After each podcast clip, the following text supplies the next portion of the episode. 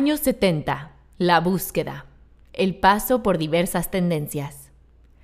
A principios del siglo XX, artistas como Pablo Picasso y Georges Braque comenzaron a experimentar con el cubismo, técnica que propone la creación de obras pictóricas compuestas por trazos y figuras geométricas que crean imágenes y formas realistas.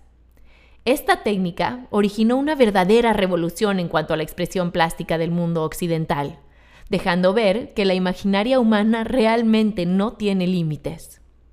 En estos años, José Quesada, recién egresado de la Esmeralda y no contando con mucha producción, comienza a experimentar con innumerables estilos, entre ellos el cubismo, en una búsqueda implacable para encontrar el propio, que definiría en un futuro su verdadero carácter como artista plástico. Es por esta razón que durante la década de los 70 se aprecian en la obra del maestro Quesada una variedad significante de estilos, partiendo de sus primeras obras, basadas todavía en el retrato clásico, pasando por expresiones escultóricas, futuristas y semifigurativas que paulatinamente lo harían llegar a un estilo propio y característico a finales de la década.